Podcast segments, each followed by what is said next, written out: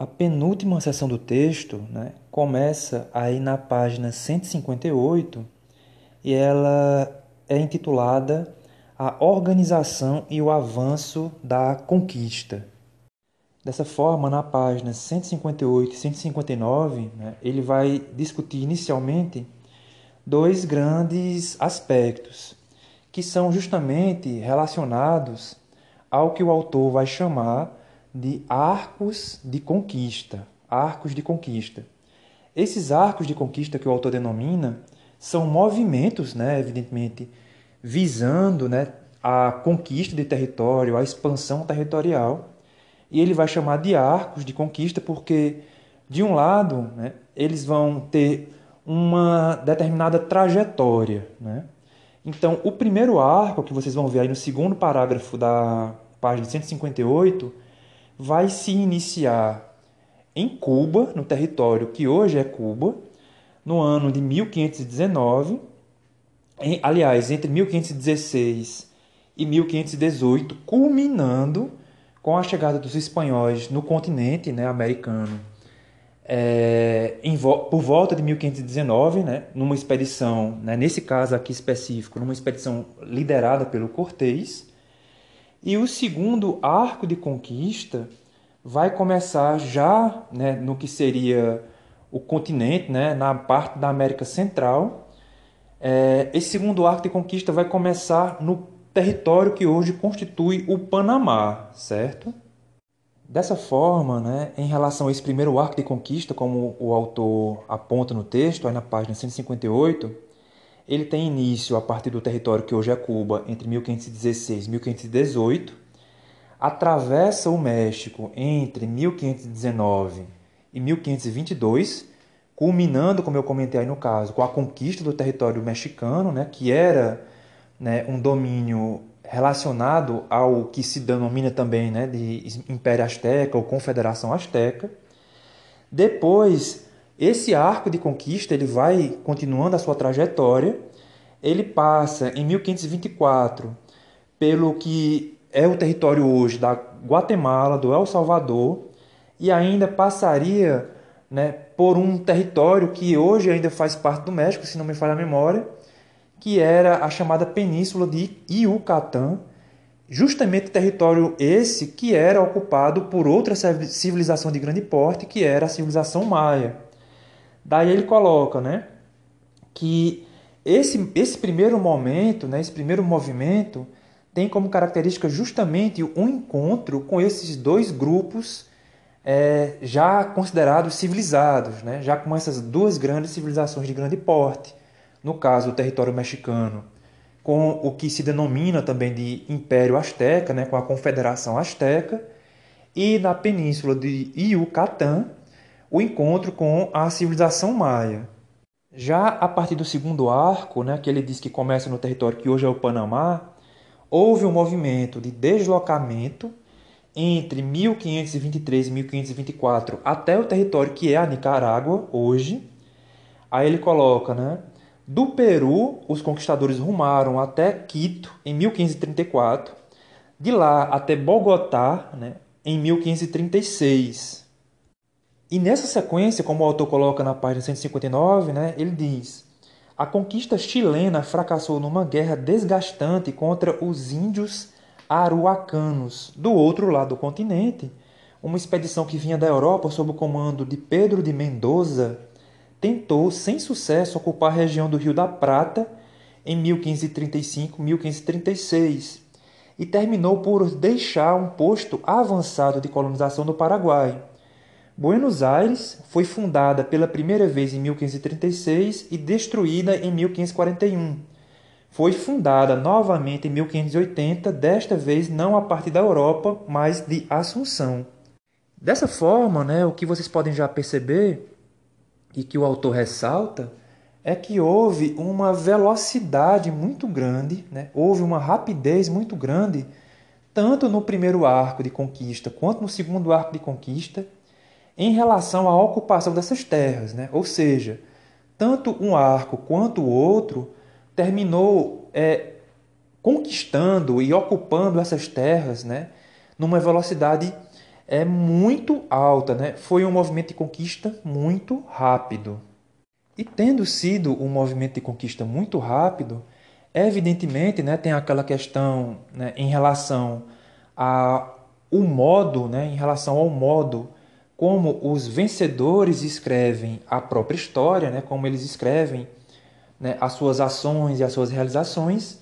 Então, aí no finalzinho do texto da página 159, ele coloca justamente esse ponto em questão. Né? Ele diz que esse movimento de conquista é, que se espalhou tanto a partir do primeiro arco quanto do segundo arco resultou numa ocupação muito rápida do território e os vencedores passaram a contar, a narrar as suas ações e as suas realizações.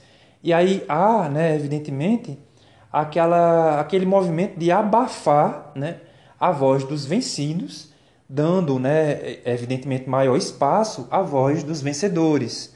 Tanto é que vai haver um, um, uma profusão de registros, né? vai haver a criação de vários registros em relação a esse movimento de ocupação e de conquista, mas há, evidentemente, uma ênfase né, no que diz respeito à versão dos vencedores em relação aos vencidos.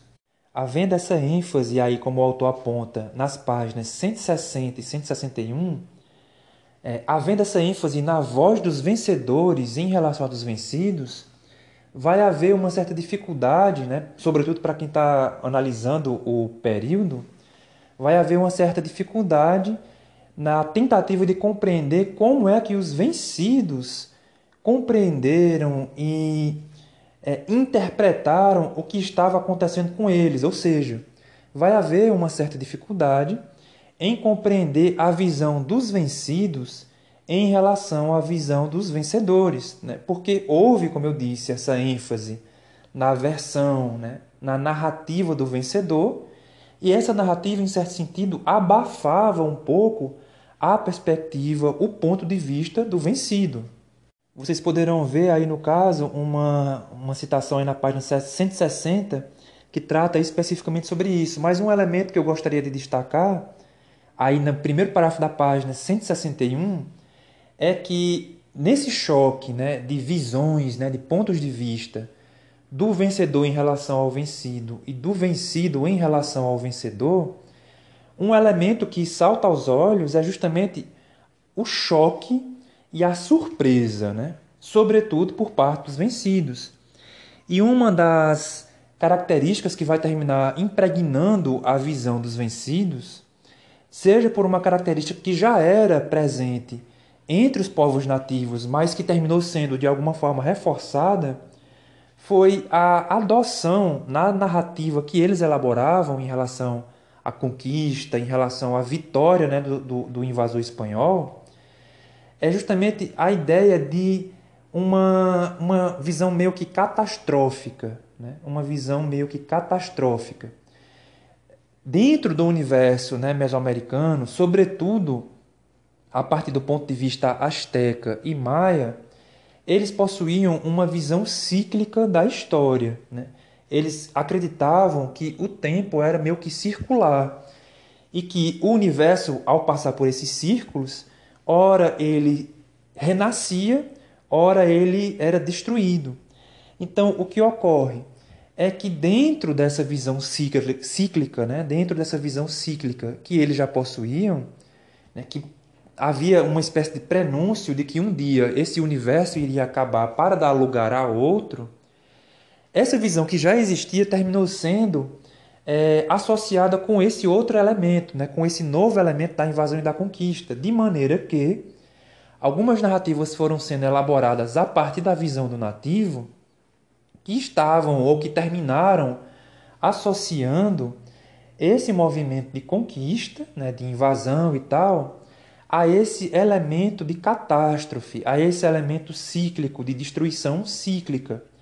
E como o autor vai colocar aí no final desse primeiro parágrafo da página 161, ele coloca né, que haveria na narrativa do nativo uma espécie de senso de inevitabilidade, ou seja, é como se aquilo que estivesse que estava acontecendo com os nativos em decorrência da ação do invasor espanhol, fosse algo inevitável, porque ele passou a ser associado a um desses ciclos de destruição, sendo que, como eu disse, eles já acreditavam na existência de uma determinada visão cíclica do universo, né, das coisas e da história.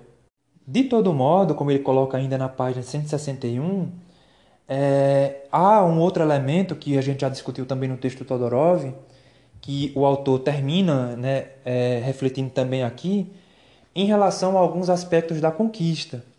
Ao longo da página 161, ele comenta que causa certo espanto uma vitória tão rápida por parte dos espanhóis, né, dos invasores europeus, em relação aos nativos, principalmente porque os nativos possuíam uma superioridade numérica inquestionável. Só que, como ele coloca aí nessa página 161 e como a gente já apontou lá no texto do Todorov, né, apesar de enfrentar um, um inimigo, vamos dizer assim, com uma superioridade numérica inquestionável, o próprio tamanho, a própria dimensão né, das comunidades organizadas sob a administração dos astecas ou sob a influência dos maias, terminou sendo utilizado pelos invasores, né, pelos espanhóis, como uma espécie de trunfo. Né? Como a gente já comentou, tanto naquele texto do Todorov quanto aqui, né, o autor ressalta isso, havia uma densidade, né, um, um número de pessoas tão grande que isso terminava gerando né, divergências, né, gerando ressentimentos.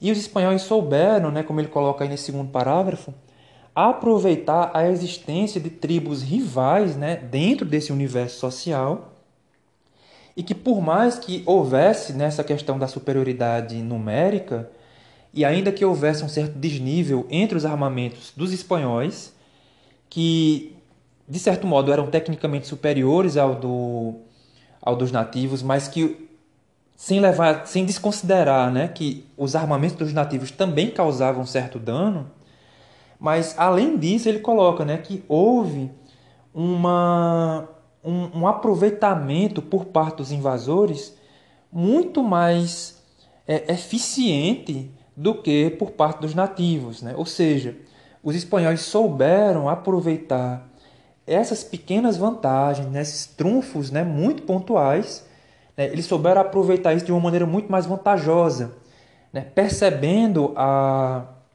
rivalidade, né, as divergências e os ressentimentos entre essas tribos rivais que estavam sob o controle asteca ou sob a influência inca, né, sob a influência inca, e eles souberam explorar essa rivalidade de maneira, né, como diz aquele ditado, né, de maneira a dividir para conquistar. Já na página 162 e 163, o autor, né, o Eliot, vai apontando também que apesar né, de ter havido uma certa rapidez né, na conquista por parte dos espanhóis, né, dos invasores, e apesar do fato de que eles souberam aproveitar melhor essa rivalidade entre as tribos, entre os grupos, né, utilizando isso como um trunfo, houve em certos momentos um, um, houve em alguns momentos uma equivalência entre as forças. Por quê? Em alguns casos, o nativo terminava aprendendo as técnicas de guerra que os espanhóis terminavam utilizando. Né? Então, houve uma rapidez, né? só que apesar dessa rapidez, né, na conquista, houve alguns momentos pontuais nos quais as forças ficavam quase que em equivalência.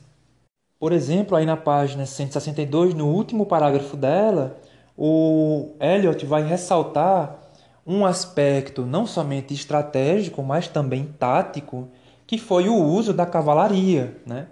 Ele diz né, que é um uso não somente estratégico e tático, mas foi um uso assim no limite da eficiência. Por quê? De um lado, o autor afirma que houve um uso inteligente, um uso é, bastante vantajoso dessa arma, né, da cavalaria como arma, mas, como a gente já comentou no texto do Todorov também, havia uma grande relatividade em relação à relevância desse armamento, porque o autor diz que, ao mesmo tempo em que a cavalaria dava uma vantagem tática para os espanhóis, principalmente no sentido da mobilidade, né? na medida em que os nativos não conheciam o cavalo. Isso dava uma vantagem na mobilidade para os espanhóis. Entretanto, né, para você ver como são relativas as coisas, o Elliot destaca né, que o Cortês, na sua expedição, contava apenas com 16 cavalos. Então, ao mesmo tempo em que havia uma, uma, um desnível, vamos dizer assim, na técnica, né? por exemplo, nas armas, nos armamentos, e inclusive em relação a essa questão da cavalaria e da sua utilização, mas havia também uma relatividade, como a gente já comentou lá no texto do Todorov. Né? Havia, de maneira inquestionável, um desnível, mas esse desnível era muito relativo. E dentro desse jogo de forças, quem terminou levando a melhor, evidentemente, foram os espanhóis. Né? Apesar de haver um, um desnível nos armamentos, esse desnível não era absoluto. E apesar de eles contarem com um, relativo, um, um, número relativo, um número até é, minoritário desses armamentos, né, como a gente vai comentar, eles souberam transformar essa relatividade né, e até mesmo algumas desvantagens em trunfos, né, em vantagens. Como exemplo dessa relatividade, por, portanto, né, vocês poderão ver aí no final dessa página 162 justamente isso. Como eu havia apontado, ele diz que a cavalaria dava uma vantagem, porém a expedição do Cortês, por exemplo, só tinha 16 cavalos. No final dessa página ele diz ainda, né? Os homens de Cortês estavam armados com nada mais do que espadas, piques, que era um tipo de lança, e facas. Eles tinham armas de fogo? Tinham. Né? Havia uma superioridade em relação a isso? Havia, mas como diz o autor, é, eles consistiam apenas de 13 mosquetes, né? eram 13 armas de fogo.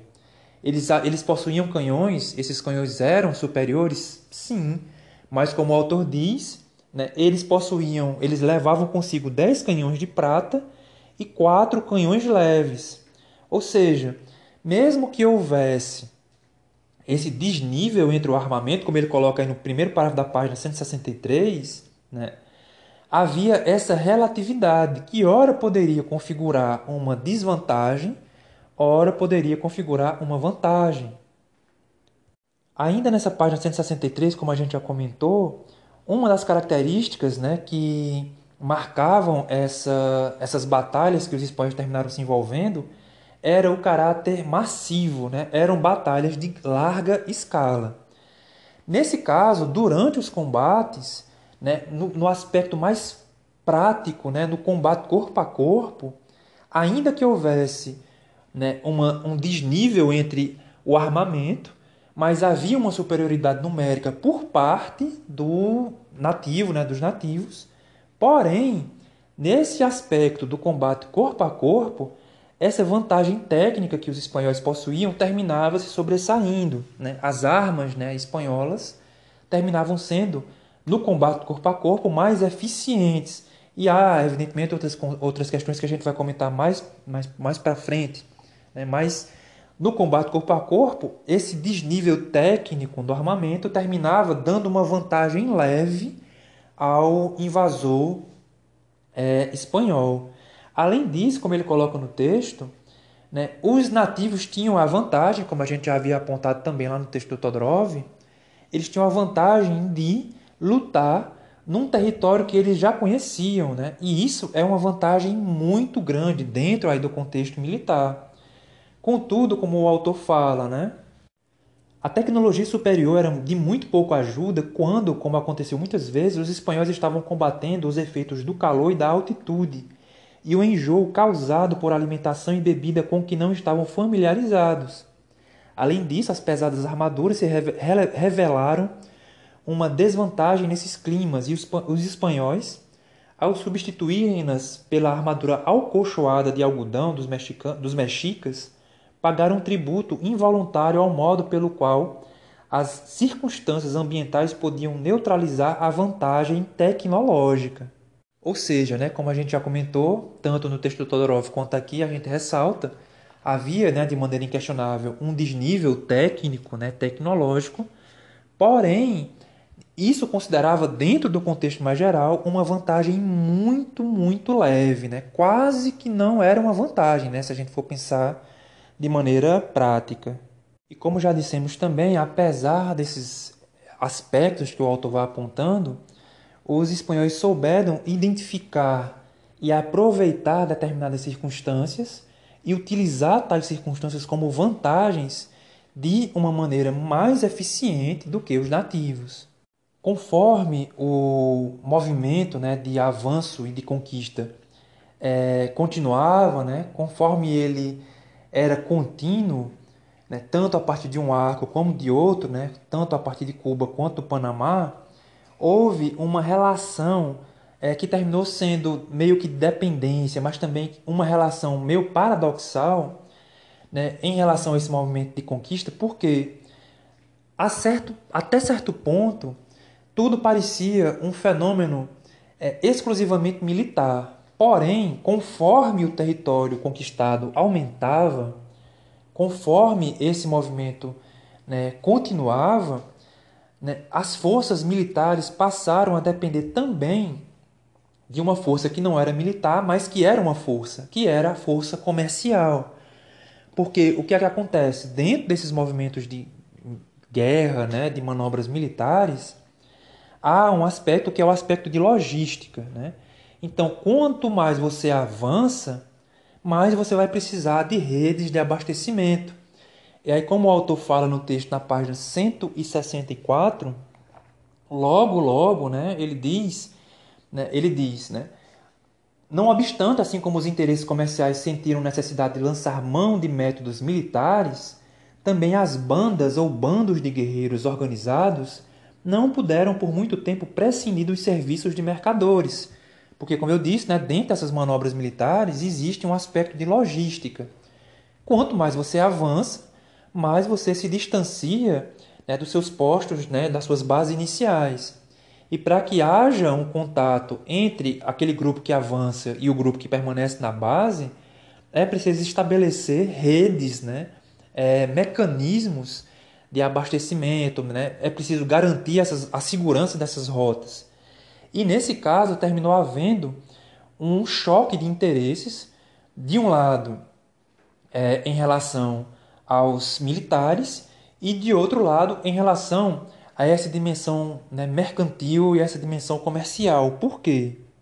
Porque quanto mais os militares se viam dependentes da ação de mercadores, né, enfim, mas os mercadores exigiam participação nos lucros dos eventuais saques que esses militares realizavam.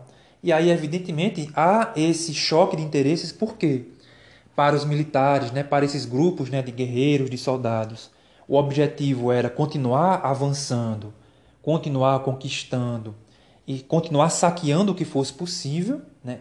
E aí, nesses saques, nessas conquistas, o resultado do saque era dividido entre os soldados, porém, como eles dependiam dessas redes de abastecimento, e como eles dependiam dessa logística, né, desse movimento de, de abastecimento e logística, eles precisavam dos mercadores. Né? E aí eles teriam que pagar uma parte para os mercadores daquilo que eles conseguiam saquear, né? das riquezas, enfim, que eles conseguiam encontrar e né, levar consigo. E da mesma forma, do ponto de vista comercial, né, mercantil, os mercadores passavam a cobrar né, um, uma porcentagem cada vez maior em relação ao saque conquistado por esses soldados. Né? Há, evidentemente, aí um choque de interesse né, quase que automático. Ao mesmo tempo que havia esse choque de interesses entre os soldados de um lado e os comerciantes e mercadores de outro, também havia profundos choques de interesses dentro dos grupos dos próprios conquistadores. Porque, como eu já comentei, havia uma série de aspectos, uma série de sensibilidades que marcavam né, as disposições manifestas por esses conquistadores. Porque o que, é que acontece? Como a gente já havia dito anteriormente, a gente vai retornar a esse ponto mais para frente, havia uma ideia de nobreza no que eles estavam fazendo. Né? E o nobre, né, quase que por definição, ele tende a ser visto como um guerreiro, como um aristocrata. E aí, na página 166, no que seria o segundo parágrafo dela, o Eliot diz, né? Qualquer líder de uma expedição sabia que os indígenas não eram seus únicos adversários, nem necessariamente os mais perigosos. Tinha inimigos também na retaguarda, desde funcionários da coroa, que estavam determinados a impedir o estabelecimento de feudos ou reinos independentes nessas regiões, ainda não conquistadas, até rivais locais com interesse em frustrar seu sucesso. Esse, por exemplo, foi o caso, como a gente comentou no texto do Todorov, que quando o Cortés sai de Cuba e chega no território, né, no continente, no território mexicano, e segue né, invadindo esse território, ele se declara como obediente somente à coroa e não ao governador de Cuba que havia enviado ele para lá. Assim agindo, né, como a gente discutiu, o governador de Cuba se via meio que afrontado e aí, nesse caso, o governador de Cuba, naquela ocasião, mandou uma outra expedição contra o Cortés, né? ou seja, ele estava indo guerrear nativos, né? guerrear com nativos, mas os nativos não eram os inimigos únicos e exclusivos. Né? Tanto é que o Cortés terminou combatendo essa expedição que veio contra ele, né? como a gente comentou. Assim sendo, como ele vai falando aí na página 167, é, era necessário que o líder né, de uma dessas expedições, que esses conquistadores, possuíssem uma habilidade né, extraordinária quase.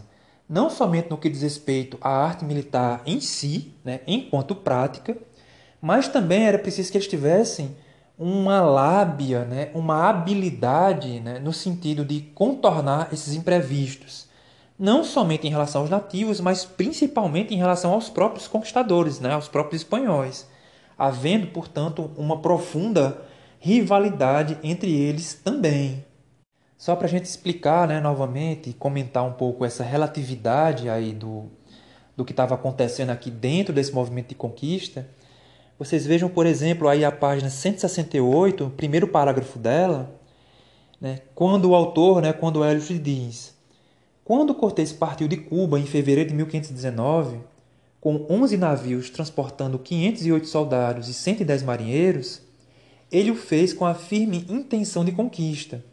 As duas expedições anteriores que haviam feito o reconhecimento das costas do México e de Yucatán, as de 1517 e 1518, sob o comando de Francisco Hernández de Córdoba e Juan de Grijalva, respectivamente, haviam sido planejadas apenas com vistas à exploração e ao escambo.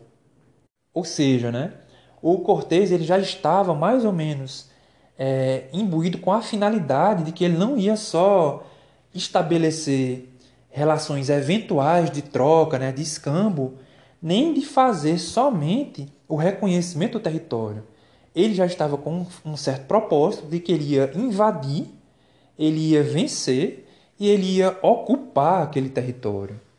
E aí nessa página 168, 169, né, o autor né, segue um caminho muito próximo àquele que o Todorov já, já apresentou no seu texto, que a gente já comentou também, porque ele ressalta é, o modo como o Cortês, principalmente aí na página 169, como o Cortês soube explorar o profundo ódio e o profundo ressentimento que as tribos que viviam sob o domínio asteca possuíam em relação a eles. Né? Como a gente já comentou, os astecas eram extremamente violentos, não somente com os seus inimigos, contra seus inimigos, mas eles eram muito violentos no geral. Né?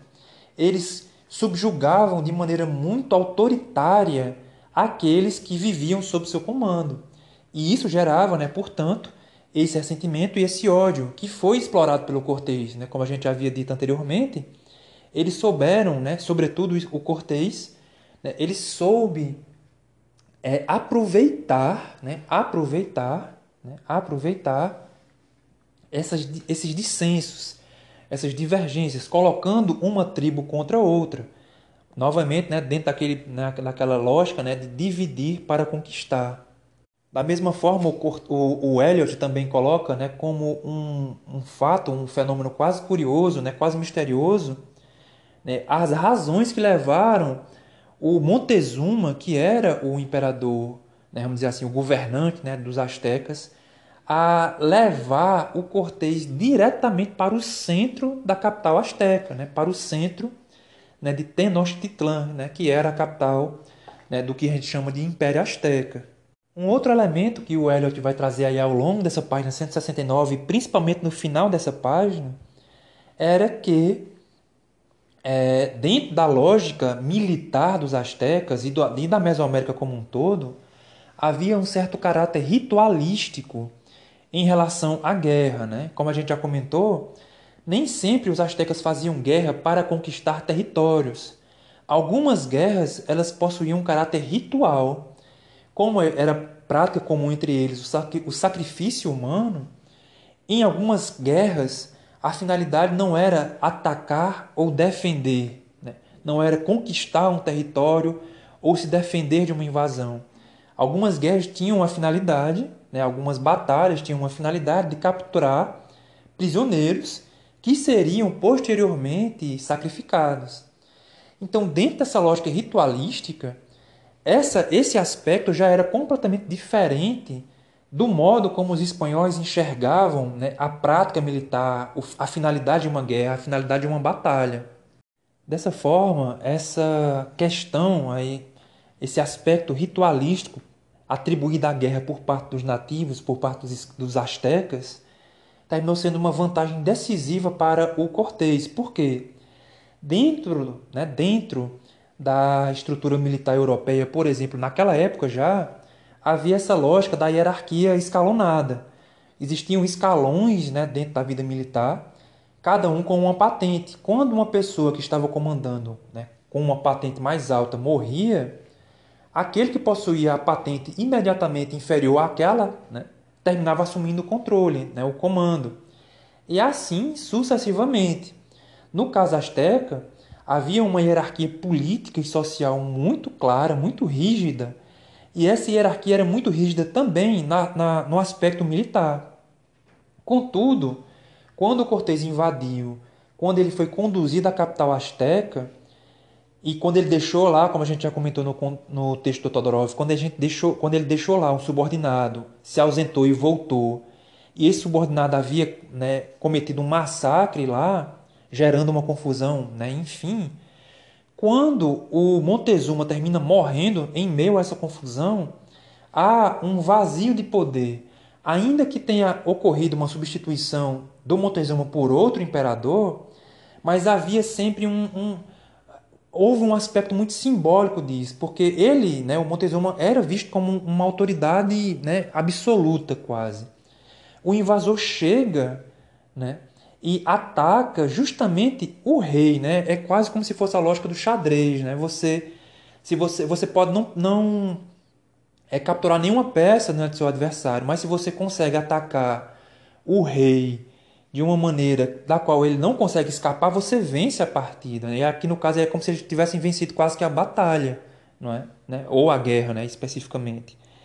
Então, quando, como, como o autor fala aí no texto, né? Ele diz no final da página 169. Capturando Montezuma, Cortés havia desfechado um golpe devastador no sistema religioso e político dos astecas, porque o imperador ele era ao mesmo tempo visto como um governante, mas ele também não deixava de ser visto como um, é, uma figura né, desempenhando um papel religioso. Então foi como se você tivesse dado o checkmate no rei. Né? Você tinha é, derrotado quase que sem muito esforço, a figura central de comando. E isso teve aspectos não somente políticos e militares, como isso também teve aspectos, aspectos psicológicos até.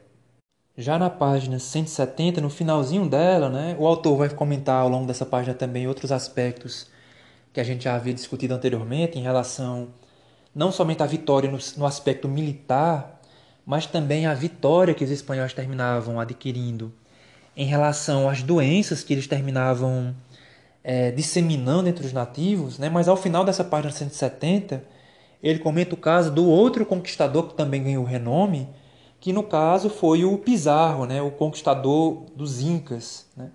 Só para a gente relatar né, aquela relatividade que marca esse fenômeno, ele fala aí na página 171, né?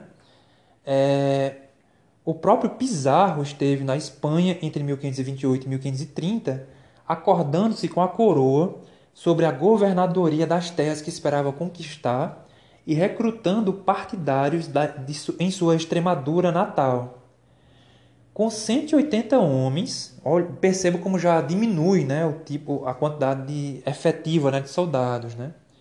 Com 180 homens e cerca de 30 cavalos, ele sai daquele segundo arco de conquista do Panamá em direção ao território Inca, ao, ao território do Peru. Né?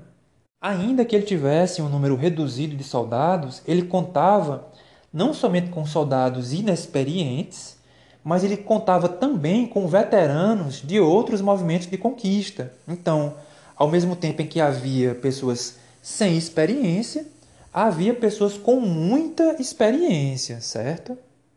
Tal como o Cortês no México, o Pizarro também soube é, explorar, vamos dizer assim, as, as rivalidades né, existentes no Império Inca. Tanto o Império Inca, como a gente já comentou, acho que lá no segundo texto né, da disciplina, né, no terceiro texto, eu creio, como a gente já comentou lá no terceiro texto, o Império Inca ele era uma realidade política muito recente né, nos Andes. Ele não possuía mais do que 150 anos né, de hegemonia. Eles, quando os, os, os espanhóis chegaram no Peru, né, chegaram no território Inca, fazia pouco tempo, de certo modo, que eles dominavam a região. Então, os povos dominados, né, que haviam sido conquistados pela elite inca, também possuíam muito ressentimento em relação a eles, certo? E, tal como Cortés, o Pizarro soube é, explorar essas rivalidades internas, além de que, né, evidentemente, o território inca passava por um, um, um vamos dizer assim, um contexto meio atribulado, né, política e socialmente. Então, isso terminou sendo um prato cheio para o Pizarro, né, efetivar a conquista que ele terminou é, ganhando lá, né, a, a, a conquista que ele terminou obtendo lá no território Inca. Tal como no caso mexicano, os conquistadores liderados né, pelo Pizarro conseguiram é, capturar o imperador Inca chamado de Atahualpa. Né? E dentro da lógica né, dos Incas, eles utilizavam, eles manipulavam o ouro e tudo, mas não havia o sentido comercial, né, o valor comercial que havia para os espanhóis. Então, quando eles viram o imperador cativo, eles tentaram pagar para os espanhóis, para os invasores, uma espécie de resgate, certo? E aí ele coloca no texto, né? É, Embora o tributo do Império Inca, ao contrário dos astecas, consistisse exclusivamente de trabalho, né, como a gente comentou no texto lá antigamente, né, o terceiro texto, se não me engano, o antigo sistema imperial ainda funcionava suficientemente bem para gerar para os espanhóis, em resgate, em resgate por Atahualpa, a enorme soma de 1,5 milhões de pesos em ouro e prata, né? E aí, mesmo quando eles receberam, né, mesmo quando eles receberam esse tesouro aí extremamente grandioso, eles terminaram assassinando o imperador do mesmo jeito. E aí, novamente, havia aquela ideia de você conseguir atacar diretamente o símbolo máximo do poder, né? o símbolo máximo do poder. Houve, né, evidentemente, algumas revoltas, é, no caso do território inca, mas essas revoltas, apesar de muito sérias, né, em alguns casos, né, apesar de constituírem um, uma ameaça, né, séria, né, para o, o invasor espanhol, terminavam não, elas terminaram não impedindo, né, a consolidação da conquista espanhola em território inca.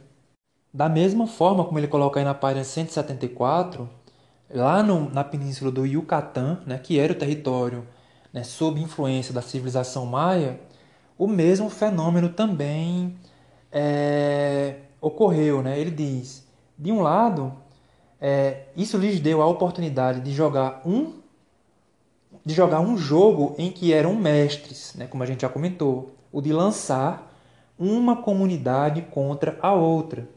Mas, de outro, isso tornou mais lento o processo de estabelecimento do controle espanhol porque não havia um único centro a partir do qual pudessem dominar. Ou seja, eles utilizaram a mesma estratégia de dividir para conquistar, mas os centros maias estavam mais descentralizados, vamos dizer assim, do que no caso asteca e do que no caso inca.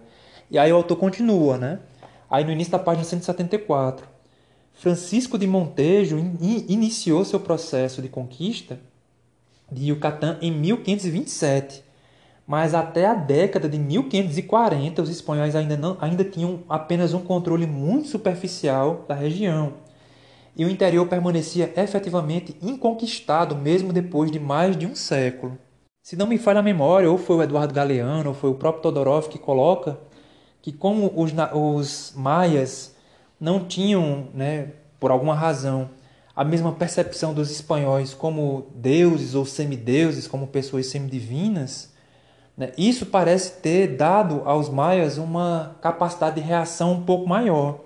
Tanto é, como o autor aponta, que o processo de conquista no território maia, apesar de ter sido inevitável, foi mais lento, né? foi mais custoso, houve mais custos né, no caso. Terminada né, a conquista desses dois grandes centros, né, o Maia, o Azteca na Mesoamérica e depois né, o centro Inca na América do Sul, ainda existiam algumas tribos aí marginais, né, situadas na margem, que ofereciam em alguns momentos algumas é, resistências e até em alguns casos se apresentavam como uma, como uma ameaça também. Né? Contudo, o esforço de conquista já estava aí em franco processo de consolidação total. Né? Ele até cita aí no texto, né, ele fala no finalzinho da página 174, né? os ar araucanos, araucanos, povos não sofisticados em relação às sociedades sedentárias do México e do Peru, revelaram um grau muito maior de complexidade na adaptação de suas técnicas de combate às dos espanhóis. Já em 1553, infligiram aos espanhóis uma derrota esmagadora em Tucapel, onde Valdívia foi morto. E no, no final da década de 1560, passaram a usar o cavalo e começaram a dominar o uso do arcabuz. As guerras araucanas né, do final do século XVI e XVII embora tenham garantido aos colonizadores uma oferta de mão de obra na forma de prisioneiros de guerra, impuseram também um pesado ônus sobre a economia chilena.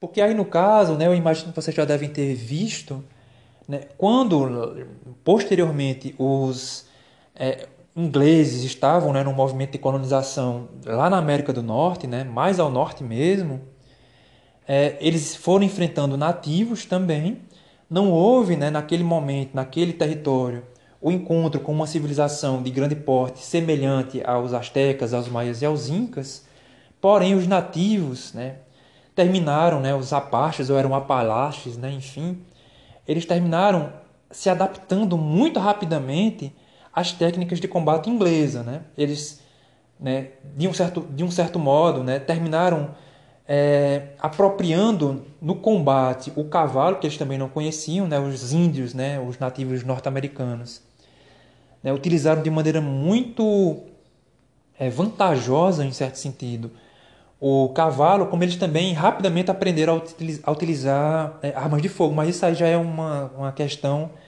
muito provavelmente, para a próxima disciplina de América. Né? Mas a ideia é mais ou menos essa como esses povos pareciam viver à margem, né, fora dessa zona de influência, mais institucionalizada, tal como no, no, no Império Azteca, Maia ou Inca, é, aquele aspecto ritualizado da guerra parecia não ser tão forte, havendo, né, no caso, uma disposição maior a adaptar as, as técnicas de guerra, de conquista, enfim, né, de acordo com aquilo que eles, que eles aprendiam, né, de, acordo com aqueles que, de acordo com aquilo que eles percebiam né, é, em relação ao inimigo. Ou seja, esses povos, por exemplo, esses araucanos, eles viam o inimigo se comportar de uma forma, em alguns casos eles sofriam derrotas, mas eles aprendiam com isso. Dependendo do modo como o adversário se mostrava, né, como ele se apresentava, eles possuíam uma disposição muito maior a mudar o modo como eles guerreavam e a aprender com os seus é, inimigos. Dando início agora à discussão da última seção do texto, que se inicia aí na página 175 e que se intitula A Consolidação da Conquista, o Eliot vai apresentar alguns desfechos, né? alguns resultados de todo esse fenômeno que a gente tem comentado aqui de maneira mais ou menos sucinta. Um primeiro aspecto que ele aponta é justamente a ideia dos contrastes. Né? Ele vai dizer o seguinte, que ainda que tenha ocorrido, né, ainda que tenha ocorrido alguns fenômenos comuns no movimento de conquista, na conquista do, dos astecas, né, no México, dos maias e dos incas, ainda que seja possível identificar alguns fenômenos semelhantes, houve também alguns contrastes, né? Por exemplo, no caso dos maias, né? por exemplo, no caso dos maias, é, a conquista ela demorou um pouco mais, assim como em outros momentos, em outras ocasiões, houve a emergência de alguns grupos que não faziam parte dessas grandes civilizações, mas que se apresentaram como uma ameaça, mesmo que uma ameaça, uma ameaça pontual, mas que se apresentaram como uma ameaça, certo? Desse modo, como gente vai falar aí na página 176, 177, é, quando esses impérios caíram, né? A civilização maia, a inca, os, os astecas, né? A, a civilização asteca caíram, né? quando essas três civilizações de grande porte caíram, o esforço de pacificação, que era o modo como eles denominavam né, a ocupação da América, a pacificação terminou sendo um processo relativamente mais fácil. Né? Por quê? Porque os povos que eles terminaram é, é, enfrentando, né, combatendo e tal, apresentaram graus de organização e de adaptação muito variáveis. Né? Ele vai citar, por exemplo, aí no caso, uma rebelião ocorrida no território Inca, ele diz, né? A rebelião Inca de 1536 1537 e a Guerra de Mixton de 1540 1541, né? depois disso, não ocorreram levantes índios importantes. Né? E aí o que é que acontece? Houve contrastes porque né, alguns povos que estavam sendo combatidos foram derrotados com relativa facilidade, outros, pro, outros povos, né, outros povos outras tribos, como ele cita aí nessa página 176, né? os araucanos e outros povos, né? semelhantes àqueles que a gente já havia comentado anteriormente, né? associados àquela etnia chamada de Xiximeca, terminaram é, apresentando um grau de adaptação muito maior. Né? Tá, tá, da mesma forma, né? tal como ele diz aí no finalzinho dessa página 176, né? do mesmo modo, que é o que eu havia comentado agora há pouco, os índios apaches das planícies da América do Norte reagiram à chegada dos espanhóis, tornando-se consumados cavaleiros e adotando a guerra como um modo de vida. Dessa forma, o que o Hélio está colocando aí no texto é isso. Né? Na consolidação da conquista, na resultante de todos esses processos que a gente comentou até aqui, até agora, a consolidação da conquista foi de fato inevitável, a conquista foi inevitável houve ameaças pontuais, né? e ainda que elas até tenham figurado como algo sério, né? elas terminaram não enfraquecendo a presença ou o domínio europeu espanhol aqui na América, certo? Aí na página 177 o autor vai apontar uma outra dimensão desse fenômeno, né? paralela à conquista militar, paralela à construção de uma hegemonia política e social, a conquista também possuía uma dimensão espiritual, né? ou seja, como a gente comentou anteriormente, havia um empenho religioso né, da igreja, né, de figuras ligadas à igreja católica, de acompanhar esse processo né, de ocupação, de conquista e ocupação aqui do território na América. Né? Desse modo, né, a conquista foi é, atravessando algumas dessas fases. Inicialmente ela foi militar, depois ela foi é, vamos dizer assim, marcada por essa dimensão espiritual ou religiosa. Né? Além disso, como ele coloca aí no texto, na página 177, um outro aspecto que vai marcar a conquista da América, né, como um todo, a ocupação europeia e espanhola aqui no território americano, foi a característica de que muitos dos conquistadores não eram soldados profissionais, o que atribuía a essa ação um aspecto meio que aventuresco. Né? Você poderia simplesmente sair da sua casa na Europa, na Espanha, né? enfim, e literalmente aí se aventurar, né? se aventurar. Por exemplo, o Elliot vai colocar, né? É, Tá, aqui, ainda está por fazer uma investigação abrangente dos antecedentes e carreiras passadas dos conquistadores. Mas uma análise de uma lista dos encomendeiros da nova cidade do Panamá de 1519 revela que, dos 93 nomes que dispomos, nesse grupo seleto de 96 conquistadores, ou seja, 93 de 96 conquistadores, apenas metade deles era constituída de soldados e marinheiros profissionais. Nada menos de 34 membros do grupo haviam sido originalmente lavradores ou artesãos, e outros 10 provieram das classes medianas e profissionais das cidades. Ou seja, era um movimento e um fenômeno dotado de características muito variáveis, como eu tenho dito. Né? E isso dotava, né, evidentemente, essa ação né, de uma lógica ou de um sentido aventuresco, era uma aventura, né? Você poderia ficar rico, você ia enfrentar, abre aspas, né, selvagens, enfim. Aí na página 178 o autor vai apontar né, algo que eu já comentei lá no início do texto.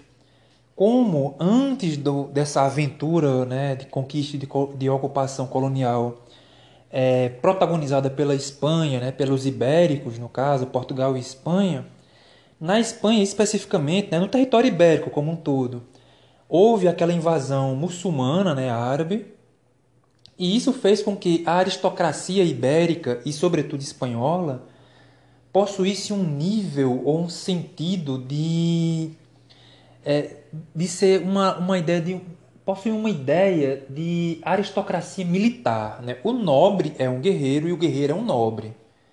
Você poderia não ter nascido nobre, mas dependendo do seu desempenho nessa aventura, você poderia ser visto como um, um, hidalgo, né? um fidalgo, um nobre, certo?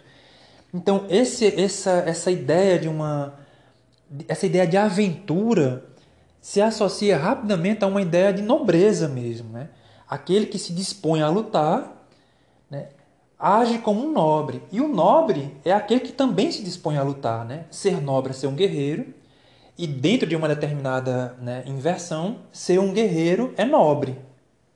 Contudo, né, passada essa dimensão da aventura, da conquista, quando essa conquista estava se tornando uma ocupação, Havia entre os conquistadores pessoas que possuíam, evidentemente, um nascimento nobre, né? teriam nascido num berço nobre. E essas pessoas possuíam na Europa privilégios, e esses privilégios, evidentemente, né, deveriam ser mantidos né, ou aumentados aqui nas Américas, certo? Então, o que é que acontece? Aí, ao longo dessa página 178, 179, começou a se pensar como é que a sociedade iria se organizar aqui nas Américas, em que sentido ou em que medida ela iria se espelhar na sociedade europeia. Né? Porque havia essa ideia da conquista como uma aventura, havia a ideia da nobreza como uma espécie de aristocracia militar ou com uma dimensão né, militar, mas também havia dentro dessa lógica da aventura esse sentimento de que ser guerreiro, né, de que guerrear é algo nobre, é algo da nobreza. Aí no finalzinho da página 178, o autor vai colocar, né, que para cada serviço, para cada serviço prestado, para cada prestação de serviço, deveria haver uma mercê, uma, um favorecimento, né, dentro daquela lógica ainda meio que semi-feudal. Nesse caso, quando eles começaram a ocupar a a, o território americano, a constituir uma sociedade, quando aquele ímpeto da conquista já havia passado, começou-se a se discutir como é que essa sociedade iria se organizar, ok? Então, como ele vai falar aí na página 179, havia essa questão sobre qual o caráter da sociedade que seria construída aqui na América. E aí o que é que acontece? Como já não era mais conquista, mas ocupação, começou a, a, a existir uma série de ressentimentos entre os conquistadores que seriam ou que poderiam ser vistos como os heróis desse evento todo, e aqueles que não haviam participado da conquista, mas que detinham privilégios lá na Europa, certo? E aí ele diz, né? As disputas por espólios da conquista produziram enormes desigualdades. Quando Cortés fez a primeira distribuição de índios mexicanos a seus sequazes, né, às suas tropas, em 1521, os homens associados a seu inimigo, o governador de Cuba, correram o, o perigo de serem excluídos. Do mesmo modo, no Peru, houve muito ressentimento é, a respeito da distribuição do tesouro de Atahualpa, cabendo a parte do leão aos homens de Trujillo, os seguidores de Pizarro, enquanto os soldados que haviam vindo do Panamá com Diego de Almagro, né, em abril de 1533, 1533, foram deixados sem nada. Né? Isso terminou havendo, né, isso terminou, é, é, deriv, disso, disso terminou derivando né, uma série de ressentimentos que culminaram inclusive com o assassinato do próprio Pizarro né, por partidários desse Almagro. Ou seja, perceba o movimento que está acontecendo aí. Né? Os conquistadores seriam os heróis, seriam os nobres, os aventureiros, enfim. Conquistaram, chegaram, vencer, enfim. Na sociedade que estava sendo montada, qual seria o papel deles? Eles teriam privilégios. Né? Como esses privilégios iriam rivalizar? Né? Como esses privilégios iriam rivalizar com as populações que já possuem, com as, as as classes, né, os grupos que já possuíam privilégios na Europa, na Espanha, e que não participaram diretamente da conquista, né, no sentido prático da palavra. E mesmo entre os grupos de combatentes também havia, como ele coloca aí na página 180, é, uma desigualdade na distribuição, porque aqueles que combatiam a cavalo terminavam recebendo uma parte maior do que aqueles que, que combatiam a pé. Ou seja, havia já também uma divergência entre o que poderia ser chamado de cavalaria e aquele que poderia ser chamado de infantaria. Né? E aí um primeiro, é, um primeiro esforço dessa, dessa, dessa questão foi fazer o seguinte: tentar transformar soldados em cidadãos. Porque numa, numa guerra normal, né, moderna, enfim, a ideia é que o soldado é um soldado, né? pura e simplesmente. Nesse contexto que a gente está discutindo aqui agora, é como se o soldado, o guerreiro, fosse um nobre, fosse um herói, né? o aventureiro. Então a ideia não era transformar ou manter o soldado no papel de soldado, mas tentar né, atribuir a ele ou fazer com que ou, ou os próprios soldados tentavam adquirir algum prestígio se eles estavam lá dando sangue, às vezes literalmente, eles teriam que ter algum prestígio quando dessa sociedade que estava sendo montada. Nessa lógica de transformar o soldado em cidadão, alguns desses soldados foram alocados, né, foram é, distribuídos em comunidades, né, em algumas cidades que estavam, sendo, que estavam nascendo. Essas cidades, essas comunidades passaram a ser dotadas de um conselho municipal, ou seja, eles estavam tentando é, transplantar para a América um sistema de organização social já vigente na Espanha. E, evidentemente, os soldados não queriam ficar numa situação é, sem prestígio em relação a esse mundo, esse mundo novo que estava sendo construído aqui. Né? Ou seja, eles queriam ser incluídos de alguma forma, certo? Outro elemento que vai ser marcante nesse momento, como ele coloca na página 181, era justamente um desprezo que havia na mentalidade ibérica e principalmente na mentalidade espanhola em relação ao trabalho manual. O nobre, o aristocrata espanhol, sobretudo, era justamente aquele que não trabalhava por obrigação, era aquele que não trabalhava para sobreviver, porque tinha gente que faria isso para ele, né? Então a atividade prática, o trabalho manual, era dotado de um profundo desprezo por parte do nobre espanhol, do aristocrata espanhol. E isso fazia com que eles disputassem, dentro daquela lógica das encomendas que a gente comentou e a gente vai já falar de novo, era, eles terminavam disputando justamente pela posse ou pela aquisição de servos que desempenhariam justamente esses trabalhos manuais que eram vistos como algo inferior para a mentalidade do nobre espanhol. E aí a gente retorna para essa discussão da questão das encomiendas, como a gente já falou, né?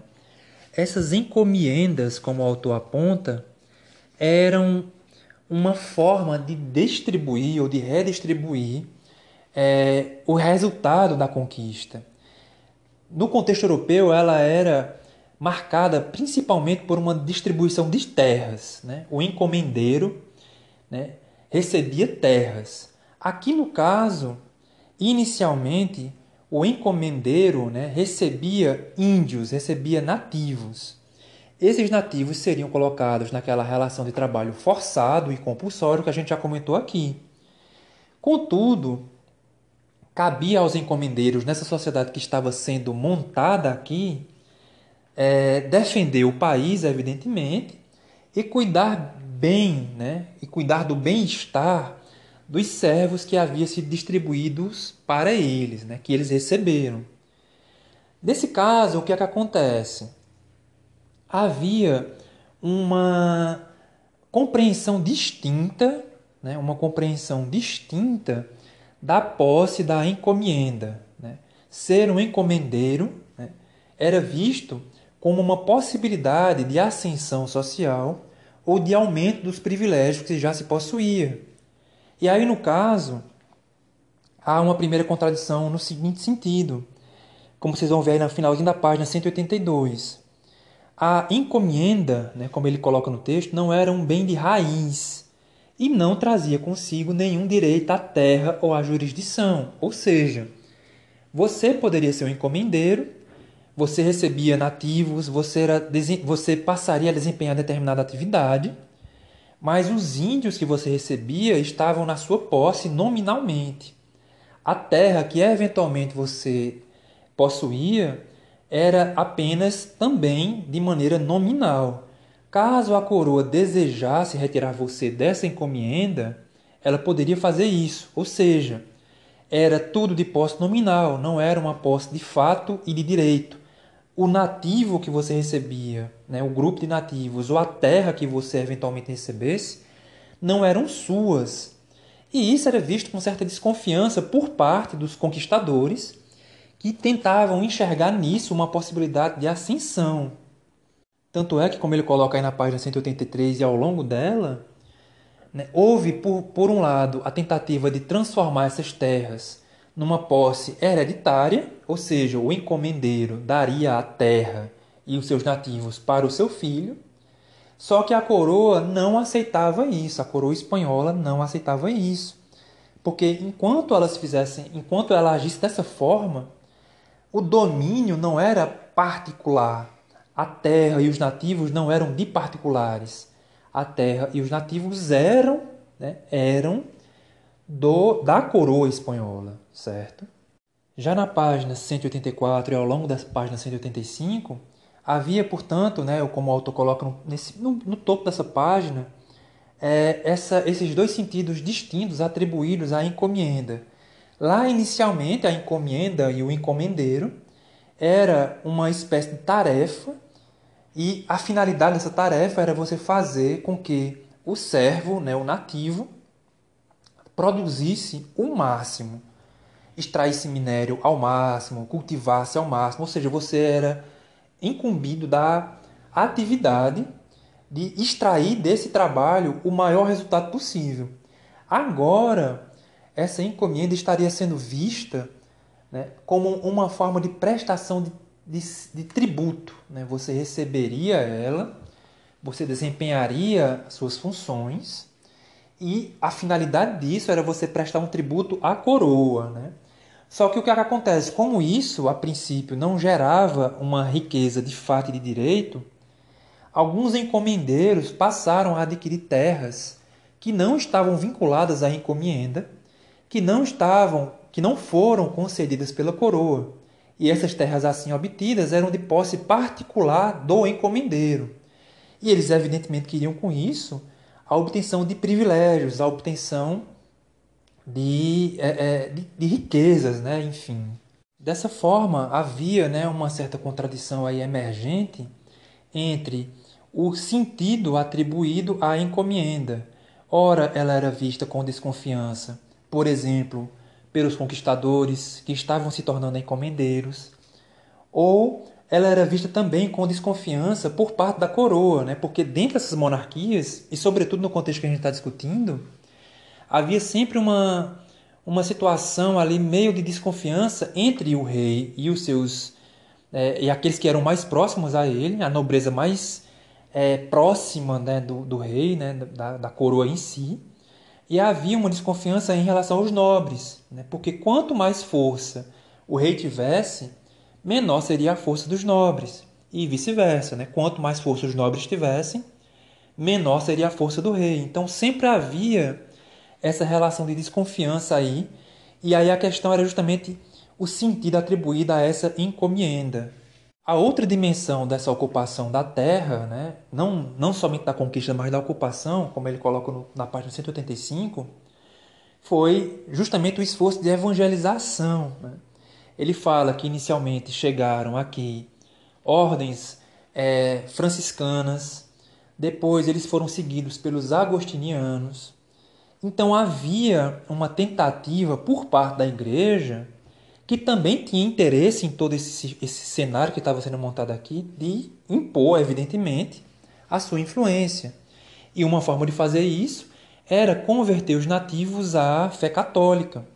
E aí há de imediato, né, vocês vão ver isso aí ao final da página 185, duas visões é, atribuídas ao nativo. Ora, um nativo era uma pessoa vista como totalmente predisposta a aceitar o catolicismo, e assim ele era visto como uma, um grupo ou um, indivíduo dotado de uma faculdade mental extraordinária. Né? Ou seja, se ele se mostrasse é, predisposto a se converter, ele era um gênio praticamente. Né? Ele era uma pessoa com faculdades né, intelectivas, né, enfim, enormes. Contudo, se ele fosse é, avesso, se ele se recusasse a adotar a fé católica, ele seria visto justamente como o oposto, como, uma pessoa que não possuía faculdades mentais normais, vamos dizer assim, certo? E aí o que, é que acontece? Já na página 186 e 187, o autor coloca que muitos nativos de fato pareciam predispostos a aceitarem a fé católica porque eles viviam uma espécie de vácuo espiritual, como o universo no qual eles viviam foi destruído. Né? Isso significava meio que os deuses nos quais eles acreditavam não tinham a força que eles pensavam que eles teriam, né? Então, como eles foram derrotados, é como se o universo divino e sagrado no qual eles acreditavam também tivesse sido derrotado. E aí cabia ou havia necessidade de ocupar esse vazio, né, esse vazio espiritual. Dessa forma, né, então, havia um esforço da Igreja Católica de converter os nativos, mas havia muita dificuldade também nisso era difícil você introjetar nesse nativo que estava num processo de conversão, por exemplo, que ele ou que era devia ser monogâmico, né? que havia, que deveria haver monogamia. Ainda havia um outro elemento aí no texto que ele aponta no, no primeiro parágrafo da página 186, que esses nativos eles eram politeístas. Então, ainda que tivesse ocorrido esse vácuo espiritual, mas nem todos terminavam é, abandonando as suas crenças de maneira total e absoluta. Alguns continuavam acreditando nas suas divindades e tentavam incorporar né, a fé católica, só que a fé católica não é, não aceita esse politeísmo, né? Ou seja, ela via com maus olhos o fato de que nativos ainda permaneciam devotos às suas crenças, ao mesmo tempo em que pareciam aceitar o catolicismo. Né? Ou seja, a ideia era converter, mas converter no sentido de que o cara abandonasse as suas crenças e aceitasse somente a, a crença e a fé católica. E havia, por conta disso, é, enfim, contradições, tensões e conflitos, evidentemente. Esse, esse contexto todo fez com que alguns é, religiosos se mostrassem mais ou menos dispostos a tentar compreender esses nativos e o universo deles. Não é? Havia também, como ele coloca na página 187, no primeiro parágrafo, uma certa discussão sobre o tipo de ensino que seria ministrado ou que seria ou não acessível aos nativos e aos europeus. Né? O pessoal que viesse da Europa para cá, da Espanha para cá, iria conviver nos mesmos espaços, iria estudar nos mesmos estabelecimentos, é que parar o nativo ao europeu, ao espanhol, era visto como errado, era visto como certo. E outro detalhe que ele coloca ainda nessa página 187 era que muitos nativos terminaram, né, tal como eu creio ocorreu aqui no Brasil também, né, com o pessoal que veio né, escravizado da África, é, houve a criação de práticas sincréticas, né? houve sincretismos religiosos, porque nem todos abandonavam de vez a sua fé, ao mesmo tempo que também não recusavam totalmente a fé católica, havendo daí justamente essas práticas sincréticas. Só para a gente começar agora a finalizar não somente essa sessão, como o texto como um todo, né? É, o que a gente, o que eu gostaria de ressaltar também, né, já levando em consideração o que a gente já apresentou, é que nesse contexto aqui de consolidação da conquista, de estabelecimento de mecanismos políticos, sociais, econômicos, né, enfim, o que nós estamos vendo agora não é simplesmente os bastidores da conquista, como lá no início do texto. Né? Lá no início do texto a gente comentou né, alguns aspectos que seriam os bastidores desse movimento de conquista que seria executado aqui nas Américas. Aqui agora, né, o que nós estamos vendo, né, encerrando essa sessão, é justamente os bastidores, né, são os bastidores né, de de um, um, mundo colonial que seria estabelecido aí entre 1600 até o final do século XIX e que seria marcado por, por contradições e por conflitos não resolvidos ou mal resolvidos desse contexto que a gente estava vendo aqui, né? Para quem tiver curiosidade, eu sugiro né, o livro da. Eu acho que vocês provavelmente vão discutir esse texto numa próxima disciplina de América eu sugiro né, uma leitura muito rápida, muito interessante, o livro da Maria Lígia Prado, que é a Formação das Nações Latino-Americanas, no qual ela já coloca esse, esse movimento que a gente está terminando de comentar aqui agora, numa perspectiva que já não é a da conquista e já não é a da ocupação, mas é como se fosse, vamos dizer assim, um, um, uma perspectiva do funcionamento. Né? Então, a gente vai ver quando essa sociedade colonial começa a funcionar uma série de contradições que vão ser derivadas desse momento que a gente está colocando aqui. Porque o europeu que vai vir para cá vai vir né, carregado de privilégios, certo? Ele vai vir carregado de privilégios. Os nativos que já viviam aqui né, e que foram conquistados né, e convertidos em alguns casos vão sofrer, evidentemente, um processo de marginalização Somado a isso, vai haver né, a inclusão, né, a inclusão, a introdução do elemento escravo, né, negro, que também vai vir para cá, para a América, né, sendo trazido da África, né, enfim.